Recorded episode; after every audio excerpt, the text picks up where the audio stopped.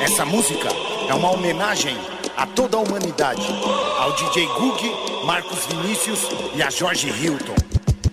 Indígena atitude, pretitude pra que a branquitude mude.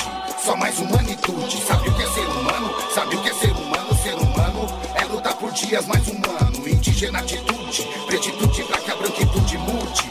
Só mais humanitude,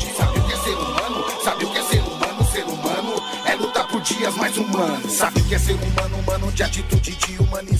Meio-dia, 33 minutos. Você ouve aí Humanitude, uma das faixas presentes no álbum Scratch Percussivo. Há mais de 20 anos, o nosso entrevistado percorre uma carreira que inclui a produção musical e experiências sonoras a partir dos terreiros de candomblé. Eu converso agora com o DJ Gug. Muito obrigado pela vinda aqui ao estúdio da Rádio Educadora. Bem-vindo, boa tarde. Boa tarde, salve, salve. Pedindo licença, Educadora FM 107.5, essa rádio que é do povo. Muito obrigado. O que é o scratch percussivo, Gug? O scratch percussivo é a tradução, né, da percussividade que eu aprendi na, nas ruas de Salvador, né? Traduzindo também um pouco uma coisa das ruas também, a gente traz ao hip hop, né? Já traz a coisa urbana e tal. Então, fiz essa esse xerê, né, pode-se dizer, né? Uma grande homenagem, né, dos mestres que eu dos mestres, né, da cultura popular. Então, trago isso. Trago essa bagagem. Na segunda faixa de scratch percussivo tem Ijexá. E que você sampleia uma declaração do saudoso maestro Letier Slade, líder da orquestra Rumpilés, em que ele fala sobre o, embranquecimento promovido pela Xé Music, né? Qual a importância dele para você, já que a gente está falando de mestres, e esse foi um dos que você incluiu no seu álbum? Ah, ele fala sobre muito da invisibilidade, né? Do negro na música, né? Propriamente na música Xé Music, como ele de, descorreu, né, nessa entrevista, que foi aqui, inclusive, né, por aqui. Então, é, trazer essa, esse contexto também é, é, é, pegar também muita coisa assim de, de África, né, trazer essa, essa tanta percusi, essa percussividade, né, a musicalidade, e trazer o contexto social também, o que a gente aprende, né, na, na vida em si, né, tem que trazer esse contexto, tem. Vamos, vamos trazer o contexto então, de onde é que vem o DJ Gug? DJ Gug vem das ruas de Salvador, diretamente de Cosme de Farias, mas nascido na maternidade Vou pedir para você falar um pouquinho mais perto do microfone. Opa. Beleza. Agora, nascido na maternidade de São Lázaro, mas nascido e mais criado, né? Cria de Cosme de Farias, Baixado do Tubo, Salvador, Bahia, e como é que um menino que nasce na Baixa do Tubo se torna o DJ que hoje está sendo entrevistado aqui na, na Rádio Educadora. Como é que foi esse percurso? Com a ah, esse, é, esse percurso ele passa por várias artes, por várias pessoas, várias vidas, né? Até chegar aqui, e muito esforço também, né? E eu acho que o mais interessante foi a busca, né, desses conhecimentos, né? Esse, esse despertar, né? Muito bacana. Quantos Essa... anos? Com quantos anos oh, você começou? É, uns 10 anos, né? Já comecei a ir pro Pelourinho, ia andando, saía de lá de Cosmo de Farias, ia andando direto para o Pelourinho direto, né? pra gente aprender algumas coisas lá, né? Se encontrar. Depois fui nas festas também de rap, nas comunidades. Você tinha festas preferidas? Tinha as festas de rap, né? As festas de rap desde os anos 90 já, já existia as festas de rap aqui, né?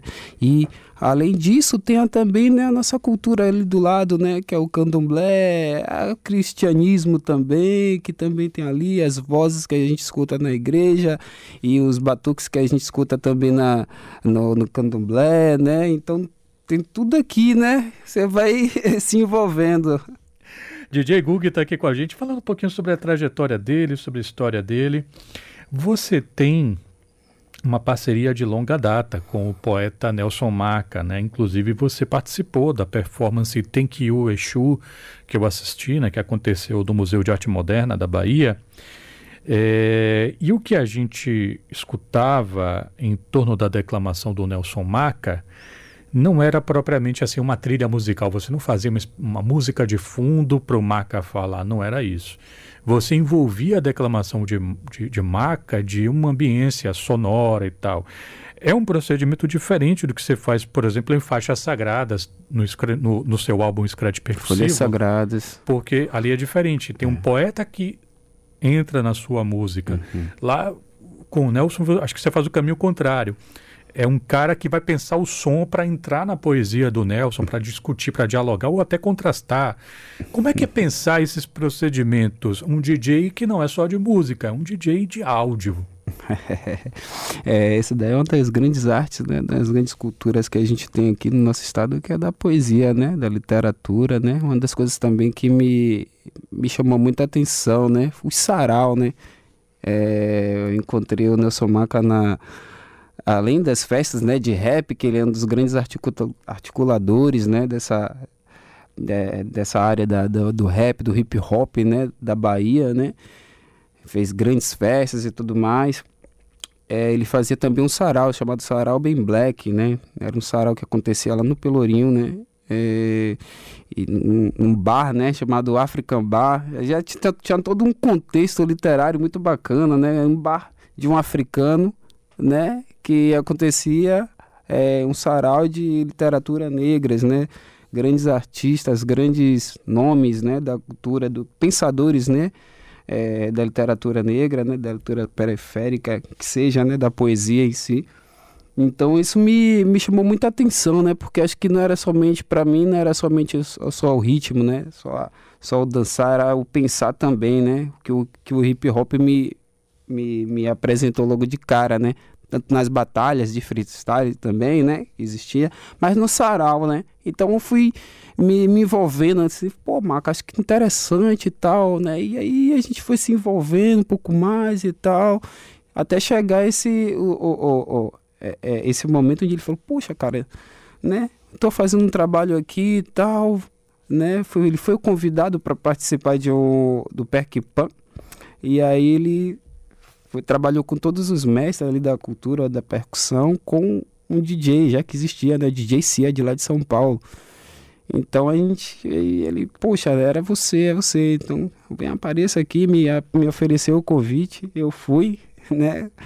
E de lá para cá a gente vem fazendo muitas coisas bem bacanas e eu venho trazendo essa, traduzindo isso, né? Fazer esse, esse diálogo, né? Não é um DJ que tá com o MC, é um DJ que tá com um poeta que tem umas, umas métricas totalmente diferentes, quebrada, né? É, e eu é, usei também esses conhecimentos que eu tive também nas ruas e trazer essa, a, o, o, rap né, como uma base, né? E que seja uma base que seja quebrada também, que dialogue com esse, com esse poeta, né? Que não é um 4x4, 4x4, né? Um básico, né? Então, Você é. gosta dessa expressão? Não, não é o 4x4. É, eu gosto, eu gosto, eu gosto.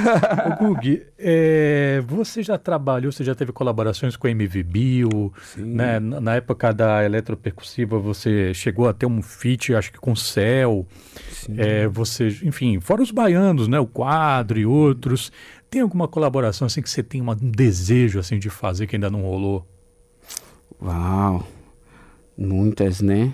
Na verdade, é mais faz, fazer essa ligação, né? Eu tenho, tenho aprendendo também com esse, com o Nelson Maca também, né? Me deu essa, essa, essa vontade também de fazer essas ligações, né? Que ele acaba fazendo uma ligação com a outra. Ele é o próprio Exu em si, né?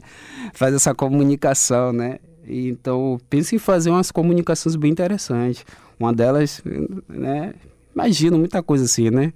Imaginei coisas com, com os mestres da cultura popular, com os mestres da, do hip hop, do rap, da música moderna. Sempre eu tento é, fazer esse diálogo, né? Mas tem assim, tem muita coisa. De repente, né? Sabe lá, o Mano Brown e um, um Lazo Matumbi junto, com o Paningé, todo mundo ali, né? Fazendo um trabalho, acho que dá para fazer. Dá liga, hein? Dá liga. Meio-dia, 42 minutos. No Twitter, você escreveu na segunda-feira, aspas, Fim de festa, vários bagaços de laranja. Eu olhando aqui, bisoiando o Insta. Vi até aquele que não tinha dinheiro para pagar no meu trabalho, tava ostentando grandão. Aspas aqui do Gug. Gug, a gente teve em maio, para celebrar o Dia do Trabalhador, a gente fez aqui uma entrevista com o pessoal de um perfil na internet chamado Vagas Arrombadas. Não sei se você já viu. É um, é um canal que denuncia aquelas coisas assim, né? Tipo podronas, né? Que é bem denunciando a vida do, pre, do precarizada do trabalhador contemporâneo. E é claro, né? Tem uma sessão ali só para a gente falar uhum. sobre música, sobre os artistas que são mal pagos e tal. Você acha que dentro da discotecagem, dentro do trabalho do DJ, a compreensão sobre o valor do artista tem alguma coisa diferente, assim, no sentido até pior? em relação aos contratantes? Tem, tem, é, tem, tem em toda a área, né? Eu acredito que tenha essa, essa problemática. Mas na área assim do DJ, assim, acredito que sim, tenha muito. Acho que assim, é, a técnica, a arte, né, meio que foi embora, né? Hoje, se você tem uma boa playlist, você consegue estar em qualquer lugar, né? E cada vez mais quando você tem um trabalho provocativo, né, você está um pouco escanteado, né? Quanto você mais você enfrenta, né, esse esse mix-sistema, né? Esse, a gente está cada vez mais distante. Então acredito que sim, até hoje sim, existe sim essa essa essa esse distanciamento, na verdade, né, da essência, né? Quem quiser conhecer mais do seu trabalho, como é que faz, Google? Pode encontrar lá no Instagram de j.gug, tá bom? Ou chegar no meu e-mail djgug.live.com.